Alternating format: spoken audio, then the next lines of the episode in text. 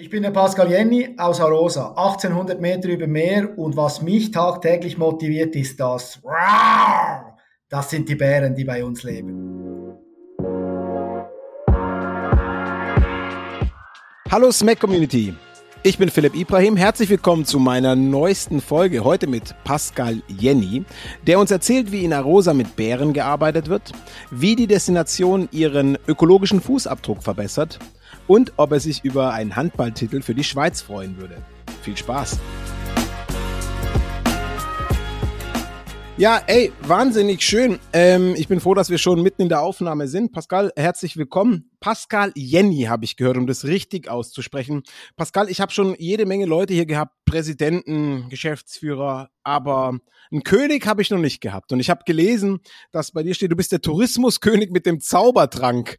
Äh, damit würde ich gerne anfangen. Kannst du mir bitte erklären, wie man diesen Titel bekommt?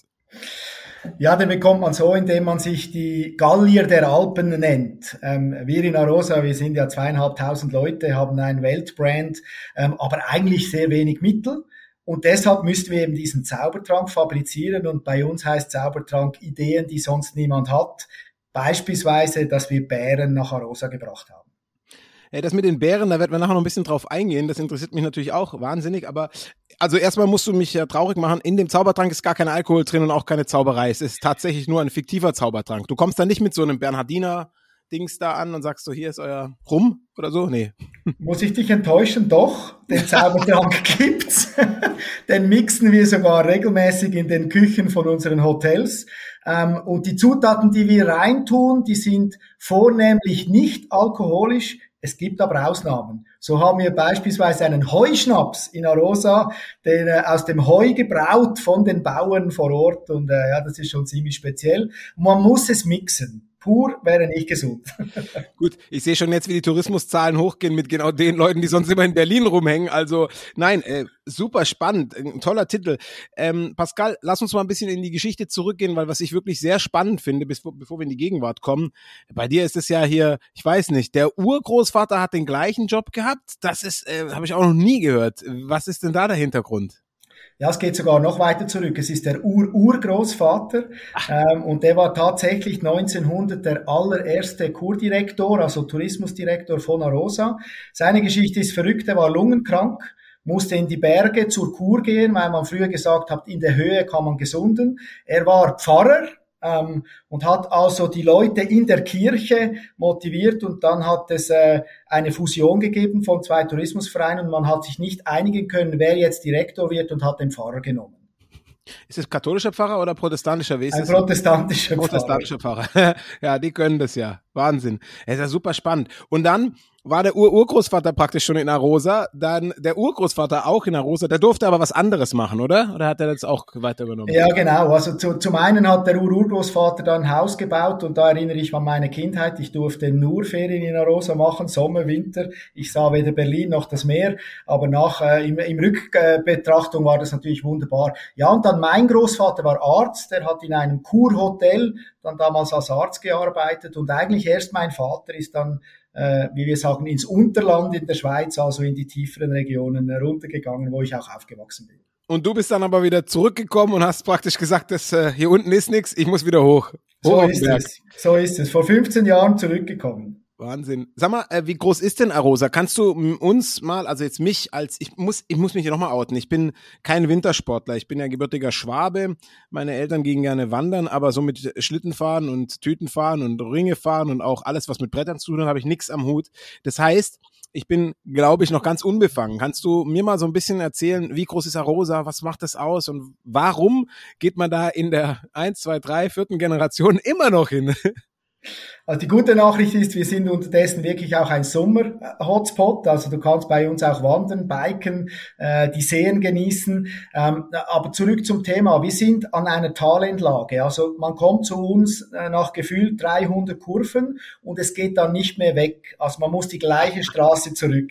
Das Schöne ist aber, wenn man oben ankommt, geht wirklich äh, das Paradies aus. Wir sind umgeben von einer Bergkette, die aber nicht so hoch ist, dass man den Himmel nicht mehr sieht.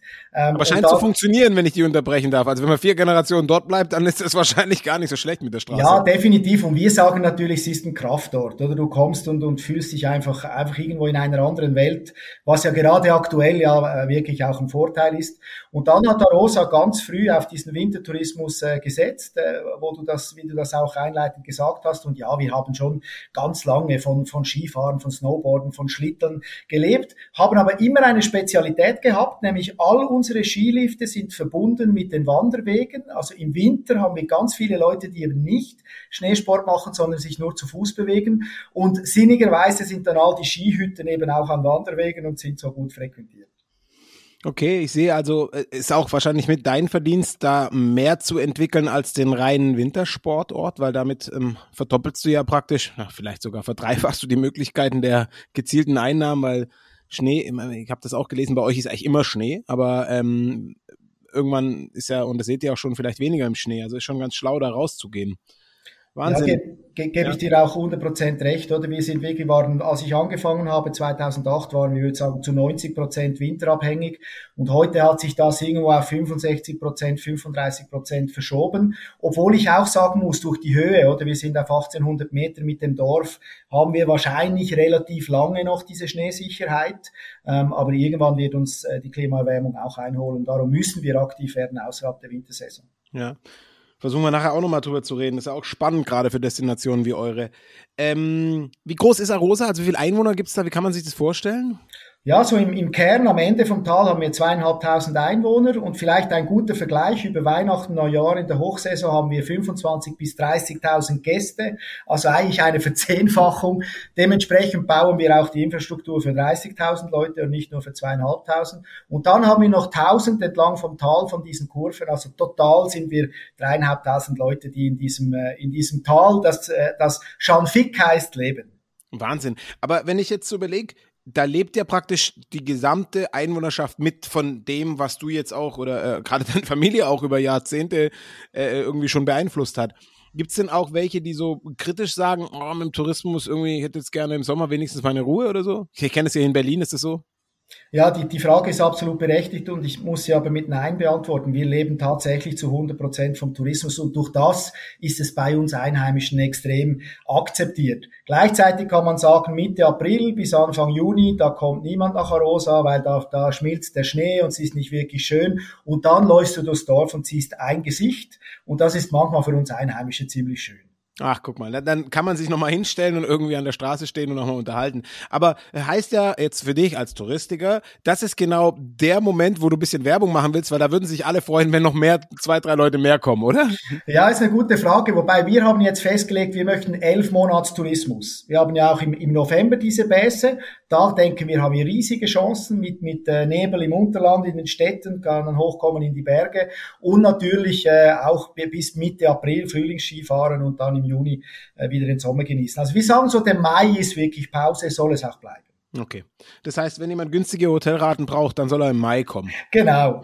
Alle Touristiker, die uns zuhören, gerade die ganzen Studenten, jetzt habt ihr es gehört. Hier ist das Geheimnis über Arosa. Ähm, ich habe mir das so ein bisschen so angeguckt, wer Pascal Jenny ist und ich muss sagen, ey, du hast mich äh, sehr nachhaltig beeindruckt. Ich kann gar nicht genug irgendwie aufzählen, was du alles gemacht hast. Also tausend Sasa trifft's äh, äh, im weitesten Sinne.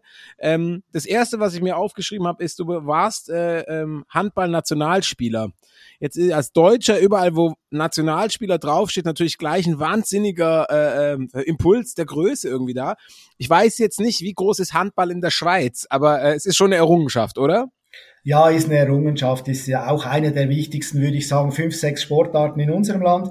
Wir waren nie ganz so erfolgreich wie, wie die Kollegen äh, in Deutschland. Aber vielleicht spannend, ich bin in der Generation mit Stefan Kretschmar aufgewachsen, habe mehrmals gegen ihn gespielt und, und ab und zu ihm gesagt, du, wir Schweizer sind auch nicht so schlecht.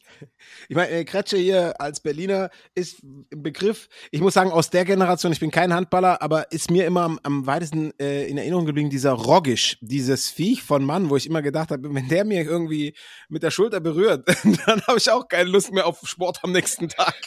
Ja, siehst du, und ich bin ja nur 1,85 und 80 Kilo und als, als Flügelspieler läufst du dann ein und dann läufst du in so eine Wand wie Oli Rogisch. Das hat immer sehr geschmerzt, ja. Ähm, du hast aber viel mehr gemacht. Äh, äh, auch hier, du hast das Schweizer Sportfernsehen gegründet. Wo, wo, wie, wie lang sind denn deine Tage? Wann, du machst hier vier Generationen Arosa, Handballnational, gründest Sportfernsehen, äh, ja, Kinder hast du auch, äh, mit Bären. Also ich kann, wie, wie machst du das? Was, wie funktioniert ja. das?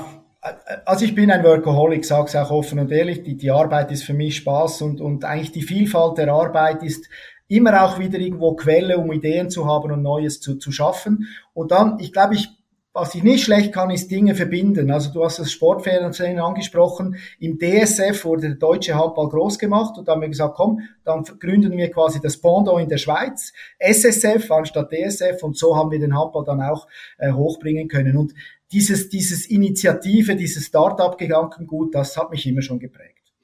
Sag mal, hilft denn die Vorgeschichte als Sportler und auch als so erfolgreicher Sportler, gerade hinsichtlich Disziplin, wenn es so um Planung geht? Ich stelle mir das immer ein wichtiges Teil, ein wichtigen Teilelement vor, oder? Ja, 100 Prozent. Ich, ich glaube, im, im Sport habe ich wirklich gelernt, diszipliniert zu arbeiten. Ich habe gelernt, dass wenn ich es nicht mache, bin ich einfach weniger gut. Äh, habe auch gelernt zu verlieren, äh, auch, auch Siege zu, zu feiern. Also das, das ist schon wirklich eine Lebensschule. Und was man unterschätzt, vor allem in der Schweiz, vielleicht ist Deutschland ein bisschen zu groß, aber in der Schweiz, wenn du einen gewissen Namen als Sportler hast, hast du ein unglaubliches Netzwerk. Und da profitiere ich jetzt heute auch als Berufsmann schon davon, dass ich wahrscheinlich über zwei Kontakte jeden Schweizer, jede Schweizerin irgendwie zu Gesicht kriege.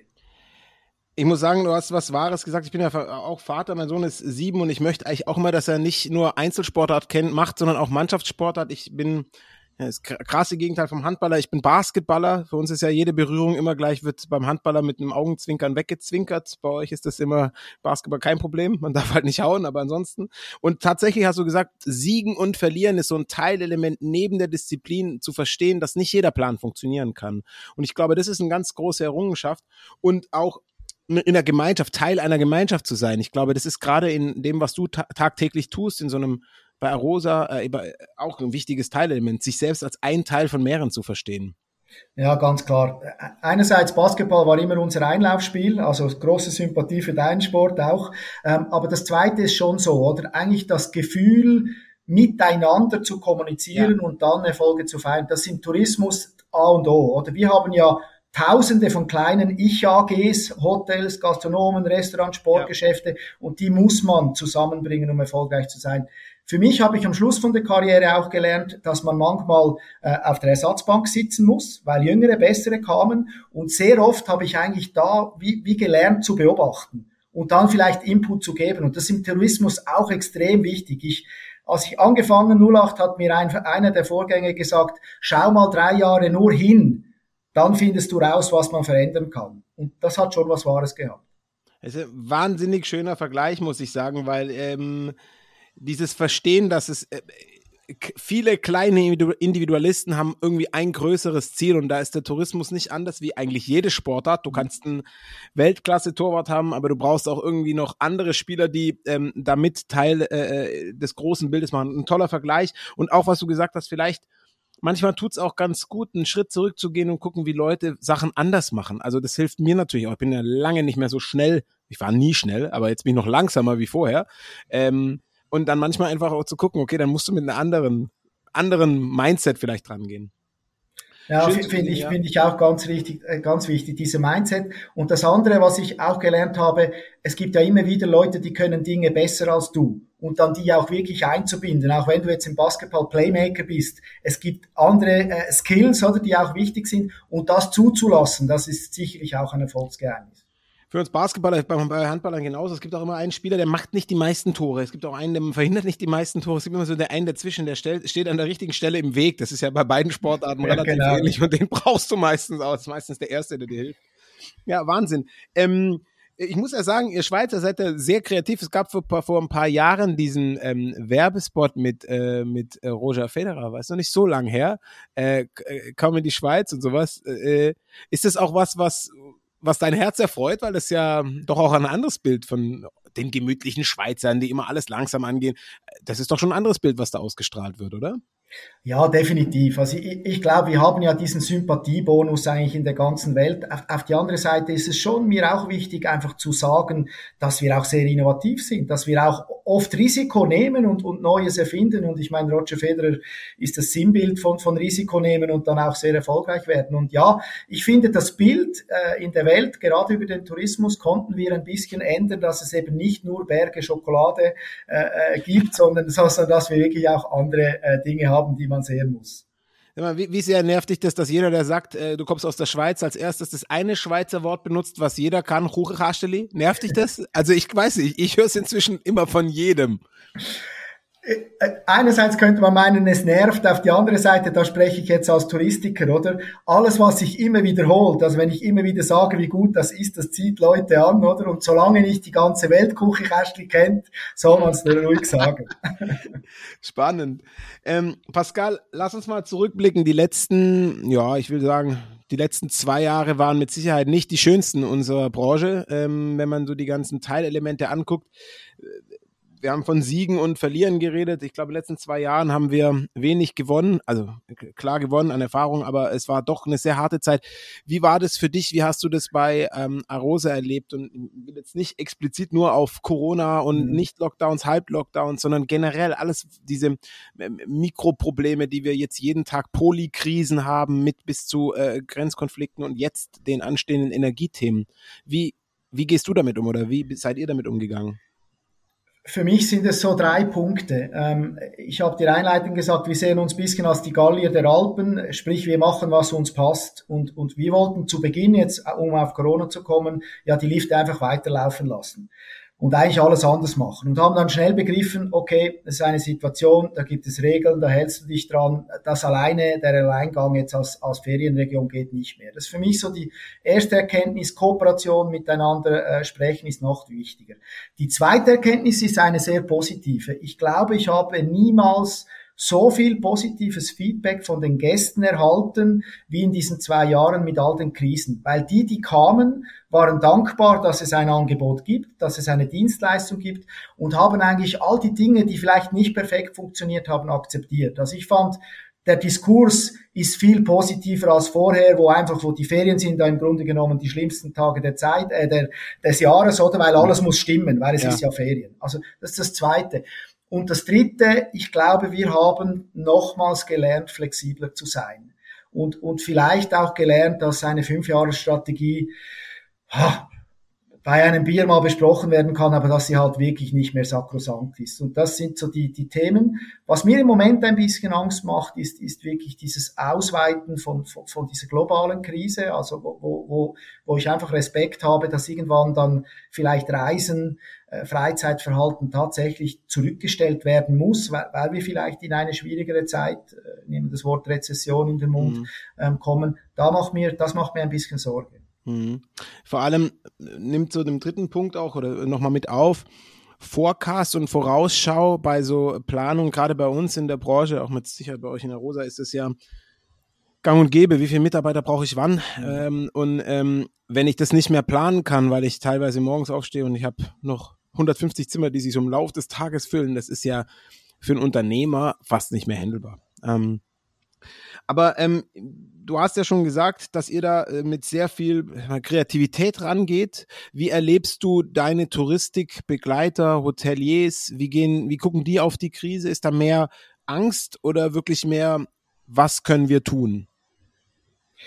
Heute war in einer großen Schweizer Zeitung eine Frau abgebildet, die gesagt hat, ähm, ich möchte noch äh, vier Tage arbeiten, äh, gleicher Lohn und mehr Wertschätzung.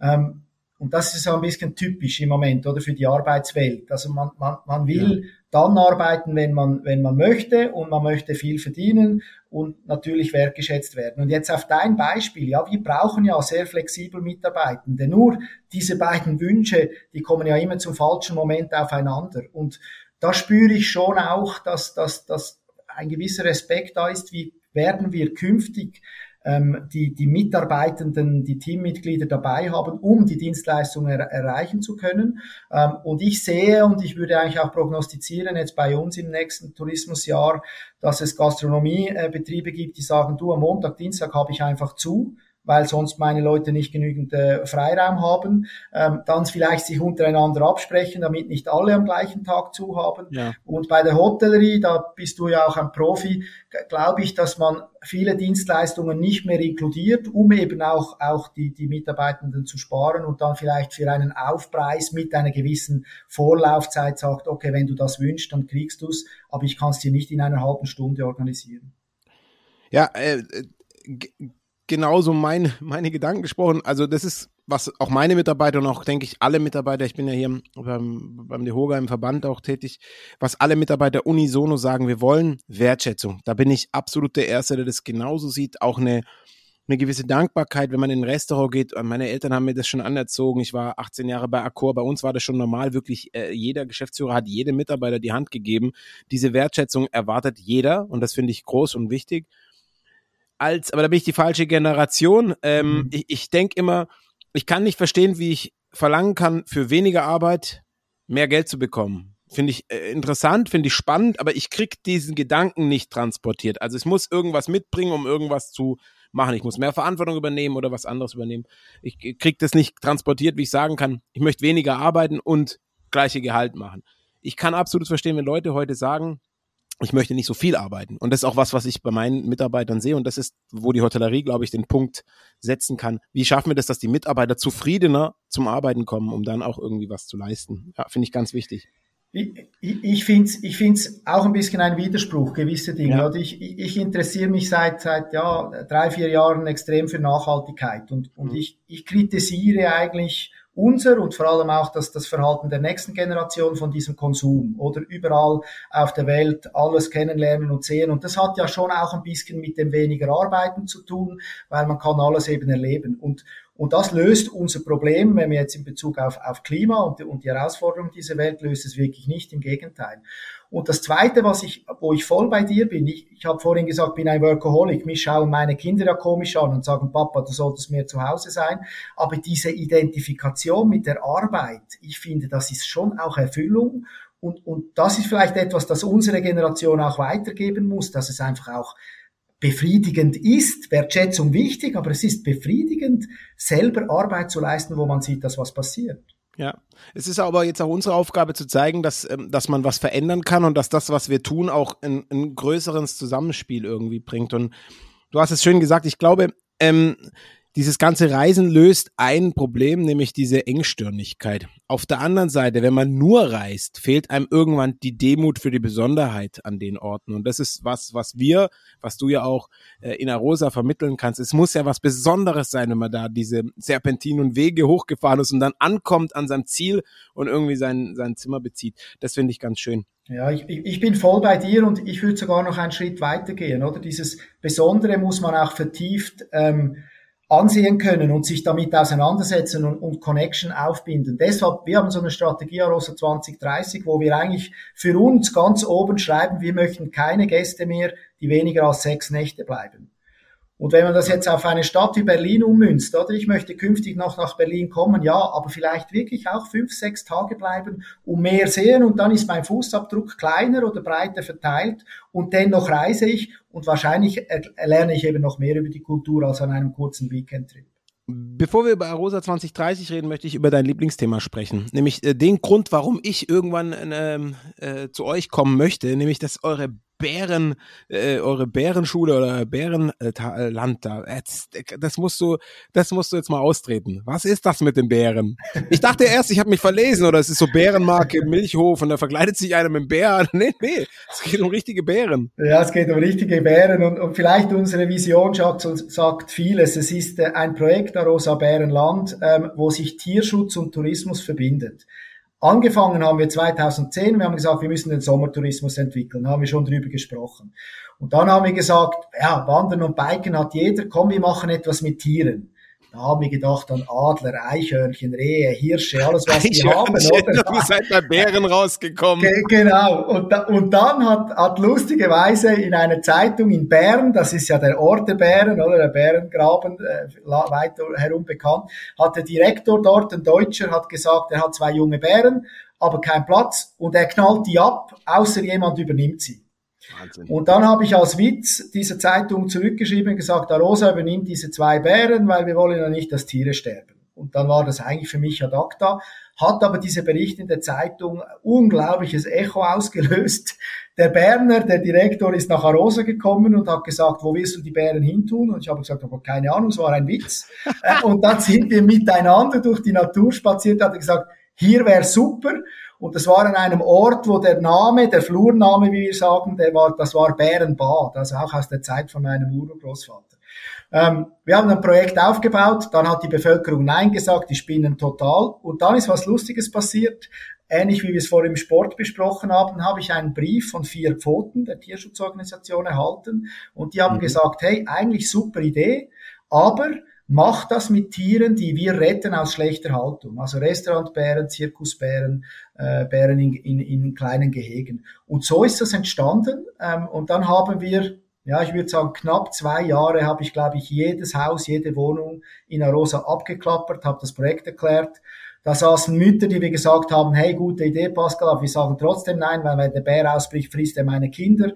Bis hin zu den Jägern, die gesagt haben, wenn die Bären da sind, dann gibt's keine anderen Tiere mehr, die wir erlegen können. Also alles erlebt. Und am Schluss hat die Bevölkerung dann aber doch 80 Prozent Ja gesagt. Und jetzt ist es der Anziehungspunkt der Destination. In den Hotels liegen kleine Bären. Es gibt keine Osterhasen mehr in der Bäckerei, sondern es gibt nur noch Bären. Also ist unsere DNA. Wahnsinn. Wie, und äh, wie viele Bären habt ihr jetzt? Äh? Jetzt haben wir vier. Wahnsinn. Ähm, zwei aus äh, Nordmazedonien und zwei aus Albanien und wir haben Platz für fünf, weil es gibt dann ganz klare Richtlinien von vier Pfoten und eine Richtlinie ist eine halbe Hektare Platz pro Bär. Deshalb hat man bei uns auch keine Garantie, die zu sehen. Die können machen, was sie wollen. Wir füttern auch nicht so, dass man eine Chance hat, sie zu sehen.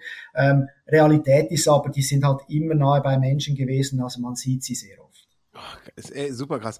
Ähm, wie, wie sieht es aus? Da ist eine Aussichtsplattform, man kann versuchen, sie zu sehen oder macht ihr dann so Wildlife-Touren mit Safari oder? nein, nein, so, so weit geht's nicht. Also es ist nie ein Mensch der gleichen, äh, im gleichen Bereich wie der Bär, das wäre zu gefährlich, sind ja Wildtiere und bleiben Wildtiere. Aber ja, wir haben eine Plattform. Ähm, diese Plattform hat ganz viel Kommunikation, also es ist eine Ausstellung, wo man den ganzen Schock äh, kriegt, wie eben diese Bären gelebt haben, mit Bildern und Videos von vier Pfoten. Und dann kommt man raus und dann lernt man vor allem viel über die Bären. Also beispielsweise Bären essen 20 Prozent vegetarisch, sind eben nicht Fleischfresser. Äh, Bären essen vor der Winterruhe bis zu 25 Kilo pro Tag pro Bär. Solche Dinge versuchen wir dann äh, spielerisch zu übermitteln und gleichzeitig hat man die Möglichkeit, in diese drei Hektaren zu schauen und erhascht sehr oft auch äh, den Blick von einem Bären. Also, ähm mal unter uns Profis, was kostet das? Also nicht nur äh, 25 Kilo am Tag Futter mal vier, mhm. das ist auch Geld, aber allein die Herstellung dieses Areals, die Sicherung und alles, ja. was dazugeht, das ist ja eine Rieseninvestition. Ja, ist eine Rieseninvestition. Wir reden von, äh, von sechs Millionen Schweizer Franken. Ähm, da haben wir aber in der Schweiz ein cooles System. Es wurde als eines der innovativsten Ideen äh, generiert und wir haben die Hälfte vom Geld dann vom Staat gekriegt ähm, als Unterstützung. Und die Betriebskosten betragen rund 250.000 bis 300.000 Franken pro Jahr. Und da haben wir einerseits Eintritte, ähm, und andererseits Spenden. Also wir sind eine Stiftung, eine nicht gewinnorientierte Stiftung, vielleicht auch ein Erfolgsmodell von diesem Projekt. Mhm. Kannst du ab, äh, kannst, darfst du sagen, wie viele Leute das äh, sich im Jahr angucken? ja, ist, ist, ist verrückt. Wir, wir, haben, äh, wir haben rund 70.000 äh, Leute, die zwischen Mitte Juni bis jetzt, Mitte Oktober uns besuchen. Und ich kann vielleicht einen kleinen Vergleich machen. Es geht ja eine Bergbahn direkt über das Bärenland. Ähm, diese Bergbahn hat pro Sommer rund 98.000 äh, äh, Menschen transportiert und seit es das Bärenland gibt, sind wir bei 200.000, äh, die transportiert werden in diesen viereinhalb Monaten. Wahnsinn. Mal gibt's bei euch auch so eine Sommerbobbahn? Nein, aber ist eine gute Idee. Ähm, haben wir bis jetzt leider noch nicht äh, äh, wirklich zu Boden gekriegt. Ähm, hat ein bisschen mit den Besitzverhältnissen vom Boden zu tun. Bei okay, uns klar. ist im Sommer halt auch sehr viel Landwirtschaft. Ja, okay, klar. Das wäre natürlich ein absolutes USP für meinen Sohn, weil wenn ich irgendwo sage Sommerbobahn, dann ist er der Erste, der im Auto sitzt. So schnell kannst du gar nicht gucken. ja, das kann. Jetzt mache ich ein bisschen Werbung für einen Kollegen von mir im Azmenig in der Schweiz. Der hat eine super Bobbahn. Okay, das ist nicht so weit weg, sagst du. Ich drei Tage so bei euch und drei Tage. Okay, genau, genau. Ich plane meine Reise. Hey, äh, super spannend. Die, diese Vision, du hast sie vorhin schon mal angesprochen, Arosa 2030, das ist ähm, ja mehr als nur ein Slogan bei euch. Kannst du ein bisschen was erzählen, was ist eure Vision? Wie setzt ihr das um, neben den bereits erwähnten? Ich glaube, auch die Bären sind ja ein klares Bekenntnis in Nachhaltigkeit. Und, äh, ja. ja. also das sprichst du absolut richtig an. Die Vision ist eigentlich aus dem Bärenland entstanden, oder? Dass wir gemerkt haben, dieses Slowdown, diese Wissensvermittlung, dieses einfach Eintauchen in eine Welt ist etwas, das der Gesellschaft äh, aktuell sehr nahe kommt. Und deshalb haben wir definiert, dass wir in diesen drei Dimensionen der Nachhaltigkeit, also im Sozialen, viel Engagement für Mitarbeitende, für Einheimische haben, dann im Ökonomischen auch Dinge machen, wo wir wissen, wir leben weiterhin fast zu 100 Prozent äh, vom Tourismus und dann natürlich die ökologische Nachhaltigkeit, die wir sehr ins Zentrum stellen. Ähm, das heißt lokale Produkte, man verpflichtet sich bei den lokalen Geschäften einzukaufen. Das heißt eben Aufenthaltsdauer so lange wie möglich. Also wer kurz kommt, kann das Stand heute noch, aber er zahlt mehr als einer, der länger kommt. Ähm, und ganz viel gehen wir auch in die Richtung Familien, Kinder. Wir möchten eigentlich diese ja, diese Bergwelt auch so erhalten, dass, äh, dass die Menschen sehen, okay, es lohnt sich, das auch zu schützen. Und da sagen wir auch, wir möchten den Tourismus nicht ausbauen. Wir haben pro Jahr ungefähr eine Million Nächtigungen. Das reicht für uns. Und wir wollen bewusst nicht gewinnorientiert Tourismus machen in den nächsten Jahren. Wie viele Hotels habt ihr da? Wir haben rund 42 Hotels. Hm, ja, das ist schon, da wird es ja auch schwer, ein Zimmer zu bekommen in der, in der Größenordnung bei einer Million Übernachtungen. Ähm, innerhalb dieser, ähm, dieser ähm, Arosa 2030 habe ich auch gesehen, es gibt eine klare Geschichte, was ähm, Transport und also öffentlichen Nahverkehr angeht. Ja. Arosa und Auto ist so ein Stichwort. Du hast mal gesagt, Arosa autofrei schaffst du wahrscheinlich nicht mehr. ja, das, wir haben gerade gestern eine Sitzung dazu gehabt. ähm, ähm, ich schaffe es immer noch nicht, aber wir sind einen Schritt näher gekommen. Wir haben gestern geredet von äh, Tempo 30, Tempo 20 Limitierung und vielleicht ist dann irgendwann so langsam, dass man sagt, komm, dann lassen wir es ganz. Dann laufen wir. Genau, aber du sprichst natürlich die Mobilität zu Recht an. Also bei uns ist schon so, ähm, mit dem Zug, ähm, diese 300 Serpentinen hoch von Chur nach Arosa, das ist schon fast ein UNESCO-Erbe, also ist unglaublich schön und, und wir empfehlen den Leuten wirklich, lasst den PW zu Hause, äh, kommt mit dem öffentlichen Verkehr und wir stützen das vor Ort, indem bei uns der Ortsbus, also der Transport im Ort, der ist kostenlos integriert, äh, wenn man bei uns Ferien macht. Ich finde es immer schlau. Sparst dir da viele Probleme, Kontrolleure und irgendwie Papier und Ausdruck und hast du nicht gesehen.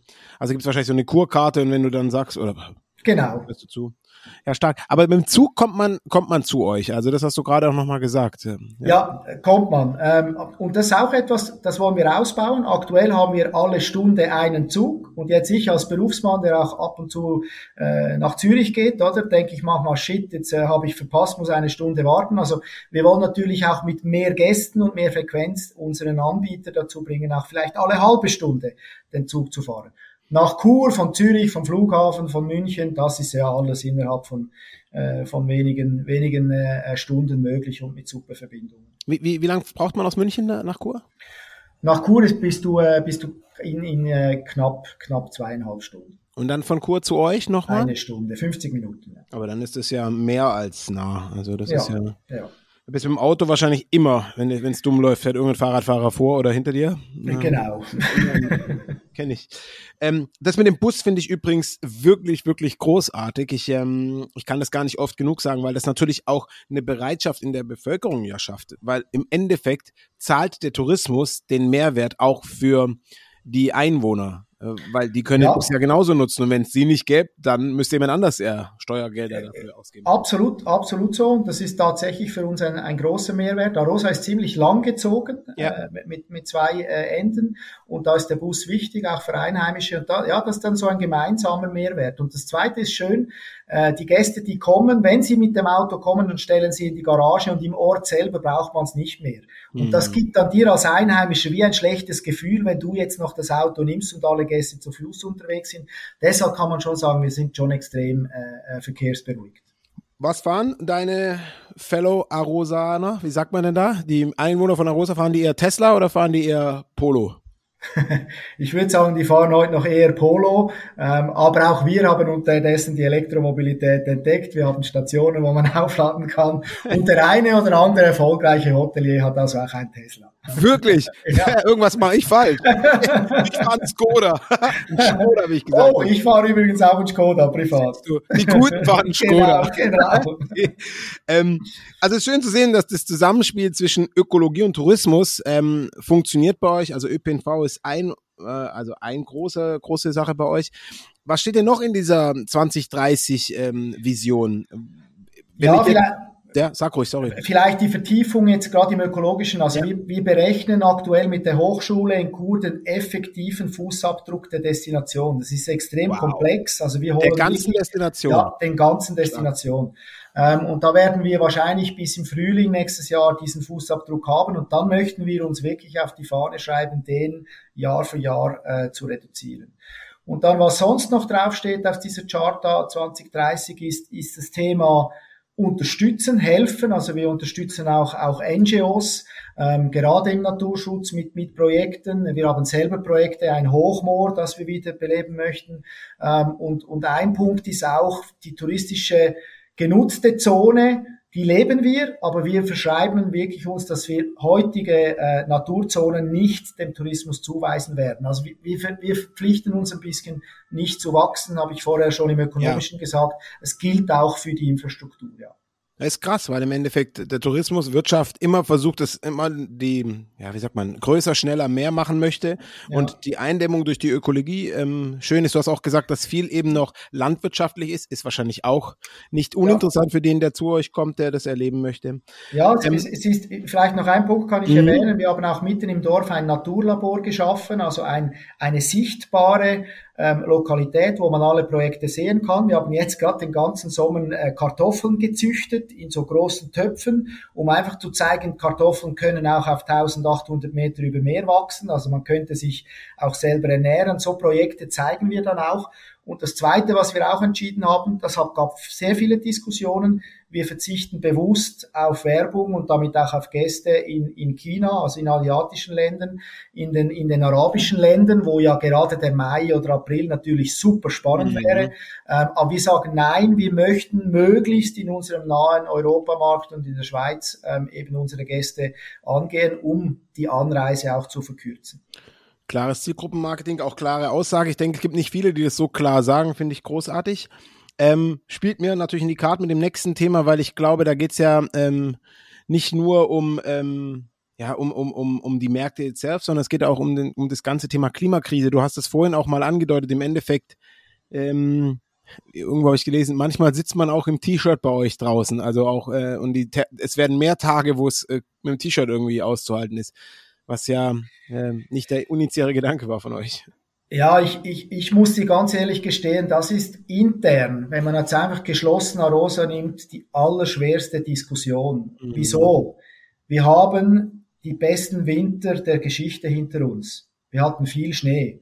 Weil die Klimakrise sagt ja auch, es kommt einmal richtig schneien oder regnen und dann hatten wir die Basis und das waren wirklich wunderbare Winter. Und dann haben wir im Sommer unglaublichen Zulauf, weil die Temperaturen eben angenehm sind, wie du jetzt gerade beschrieben hast, weil es diese Hitze von den Städten nicht gibt und weil wir viel Platz haben. Und manchmal muss ich unseren Leuten sagen, schaut, im Moment leben wir jetzt wirtschaftlich gesehen wirklich im Paradies, alle wollen zu uns, aber das wird nicht ein Dauerstatus ja, bleiben, sondern ja. die Klimaerwärmung wird uns irgendwann einholen. Und deshalb ist es wie, eigentlich in einer Komfortzone müssen wir jetzt aktiv werden. Und das ist ein Grund, wieso wir bei dieser Arosa 2030 Strategie auch so penetrant darauf beharren, jetzt nicht einfach auszuruhen, weil wir aktuell einfach aufgrund der Lage Vorteile haben. Schön gesagt. Ähm, es ist vor allem ein vergängliches Gut. Du hast vorhin die arabischen ja. Räume angesprochen. Ich meine, eine Sache haben die schon relativ frühzeitig erkannt. Die haben gewusst, irgendwann ist das Öl weg und darauf zielt eigentlich jede Strategie, die die haben. Ähm, zweite große Thema, was da auch in die gleiche Rolle spielt, ist, sind die Energiekosten. Ich meine, auch bei euch wird es was kosten, die Hütten zu heizen oder im Sommer dann doch zu kühlen, je nachdem. Wie geht ihr damit um und ja, auch, auch, da, also wir, klar, wir sind teilautark, weil wir eigene Wasserkraft äh, haben und auch, ja, auch Solar und natürlich nicht so viel brauchen wie jetzt eine große Stadt. Mhm. Aber auf die andere Seite auch hier Vorbild sein. Also wir verzichten auf einen Teil äh, der Beleuchtung im kommenden Winter, also nicht ja. nur an Weihnachten, sondern wirklich über das ganze Jahr. Äh, die Bergbahnen haben entschieden, ähm, die, das Tempo zu drosseln äh, bei den Bahnen, also weniger schnell zu fahren, bedeutet weniger ähm, Energie zu verbrauchen, ähm, haben sich auch schon jetzt äh, geäußert, wenn man dann wenig Leute hat, vielleicht gewisse Bahnen äh, auch abzustellen für, für gewisse Zeiten. Also ich glaube, wir müssen uns dem auch stellen, ähm, denn es ist ein großes, ein großes Thema. Wo man im Moment noch in Diskussion ist, ist die ganze Thematik Wellness, Sauna.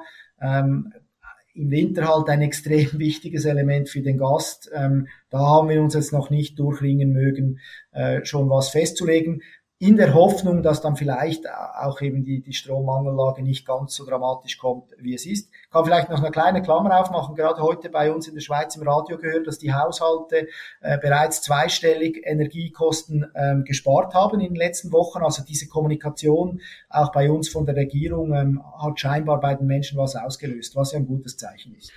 Dann hoffen wir, dass es so bleibt und sich auch stärker entwickelt, weil wir haben uns gestern mal die Strompreisentwicklung angeguckt und auch die Gaspreisentwicklung. Da wird damals Unternehmer Angst und Bang und äh, jedem meiner Kollegen, die einen Pool haben, da weiß ich, wie schnell die Uhr sich dreht. Ne? Ähm, ja, äh, sowieso, wenn ihr den ökologischen Fußabdruck macht, den hast du ja vorhin erwähnt, dann wird es ja auch leichter für euch klar darzustellen, was euer Anteil an dem ist. Also ich glaube, es, es spricht ja dem auch nur entgegen, dass man das macht. Äh, ja, und, die, und ich finde vielleicht noch ein Punkt, ich finde es auch extrem ja. wichtig, weil du dann auch siehst, wo du ansetzen kannst. Wir haben ja auch viele Zweitwohnungen, zweitheimische. Da ja. ist noch 80 Prozent sind Ölheizungen und wenn wir das jetzt berechnen, habe ich immer gerade eine Möglichkeit, zu diesen Besitzern zu gehen und sagen, hey, jetzt wäre der Zeitpunkt, die Heizung zu wechseln, jetzt umsteigen. Wir haben Möglichkeiten mit Solar ähm, äh, in den Bergen sehr viel zu erreichen und diese Chancen muss man nutzen. Fördert ihr da auch? Also die, die Schweizer ja. Regierung fördert das, äh, ja. hast du ja schon mal einen guten, eine gute Möglichkeit auch da mit einzugehen. Ja. Ich habe noch zwei Fragen, die mich wirklich interessieren und das eine ähm, ist äh, das Thema Food Waste. Äh, ich kenne eine meiner Favorite Startups, die ich jemals kennenlernen durfte, Kaitro, mit denen durfte ich arbeiten, ja auch Schweizerin, Schweizer und Schweizerin. Ja. Die ähm, durfte ich damals hier im, äh, in Berlin testen in meinem Hotel und ich war mega begeistert von dem, was die machen, aber ich weiß, Food Waste ist auch bei euch ein großes Thema. Ähm, was habt ihr da für Ideen und wie geht ihr damit um? Ja, hat, hat verschiedene Dimensionen. Also eine basiert wieder auf dem Bärenland. Wir haben mit dem, äh, mit dem Detailhändler in Arosa eine Vereinbarung, dass äh, Güter, die abgelaufen sind, die man nicht mehr verkaufen darf im Geschäft, obwohl sie noch gut sind, die kriegen die Bären.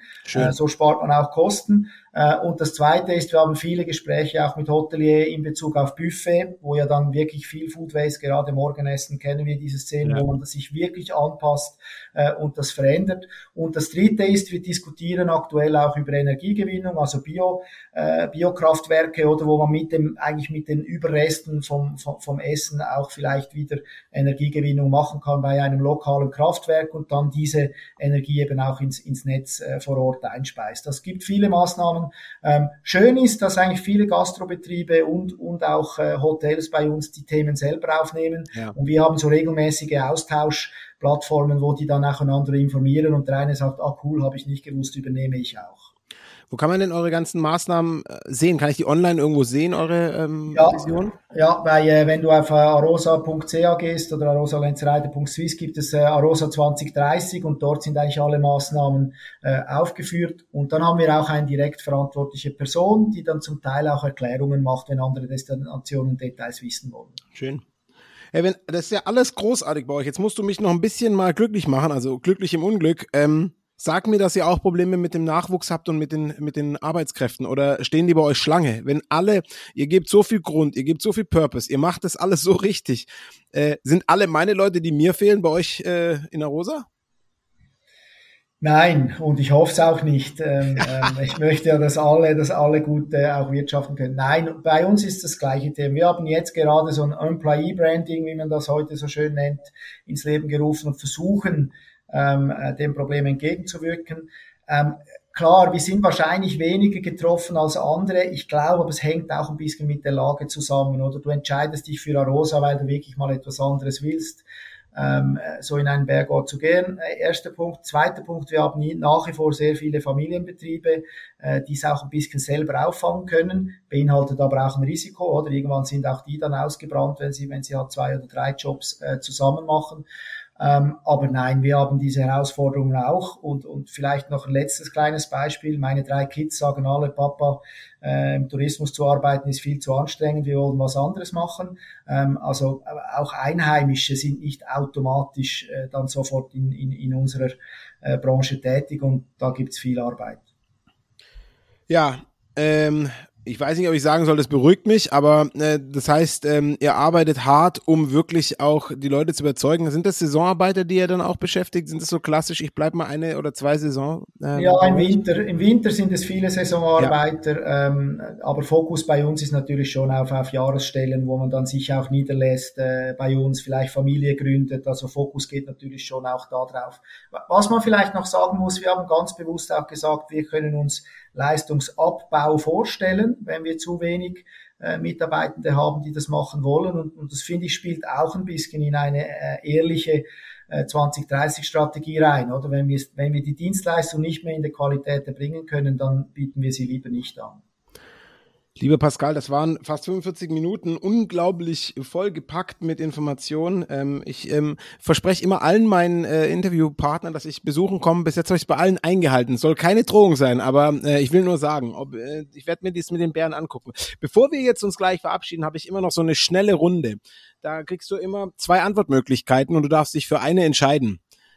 Mal gucken, ob du schaffst. Bis jetzt hat noch keiner geschafft. Es gibt immer eine Erklärung, die du geben musst. Okay, bist du bereit? Also ich sage nur ja oder nein. Nee, du sagst mir entweder oder. Kriegst ah, sorry. Ja, ja, ja. oder nein mache ich nicht. Sowas gibt's nicht. also pass auf. Erstens, Cremant oder Glühwein? Glühwein. Sehr gut. Äh, zweitens, Tauchkurs oder Snowboarden? Snowboarden. Drittens, Handballtitel für die Schweiz oder Nach Nachhaltigkeitschampion Arosa? Heute Nachhaltigkeitschampion für Arosa, vor 20 Jahren wäre es Handball gewesen. Sorry, jetzt habe ich auch habe ich es auch nicht geschafft. naja, aber du würdest dich auch freuen, wenn heute noch was geht. Ich bin mir ich sicher, das man nicht, die, die Emotionen. Ähm, heute Joggen oder Handball spielen? Joggen. Äh, lesen oder hören? Hören. Playstation oder Brettspiele? Brettspiele. Und als nächstes, als letztes Design oder selber bauen? Selber bauen. Sehr gut. Damit haben wir ganz viel von dir gelernt. Lieber Pascaliani, das war mir eine unglaublich große Freude, das mit dir zu machen. Ich wünsche dir alles Gute und sag viele Grüße in die Schweiz. Philipp, danke vielmals und selbstverständlich bist du eingeladen, mit dem Sohnemann nicht nur meine siebenjährige Tochter zu treffen, sondern auch die vier Bären. Du hast mich. Ciao, Philipp. That's it for this episode, everybody. Thank you for tuning in. Don't forget to share your thoughts on this episode and everything else that is going on at Smack with us by checking out our website at smack.media or connect with us on LinkedIn, YouTube, or Instagram. We'll see you next time.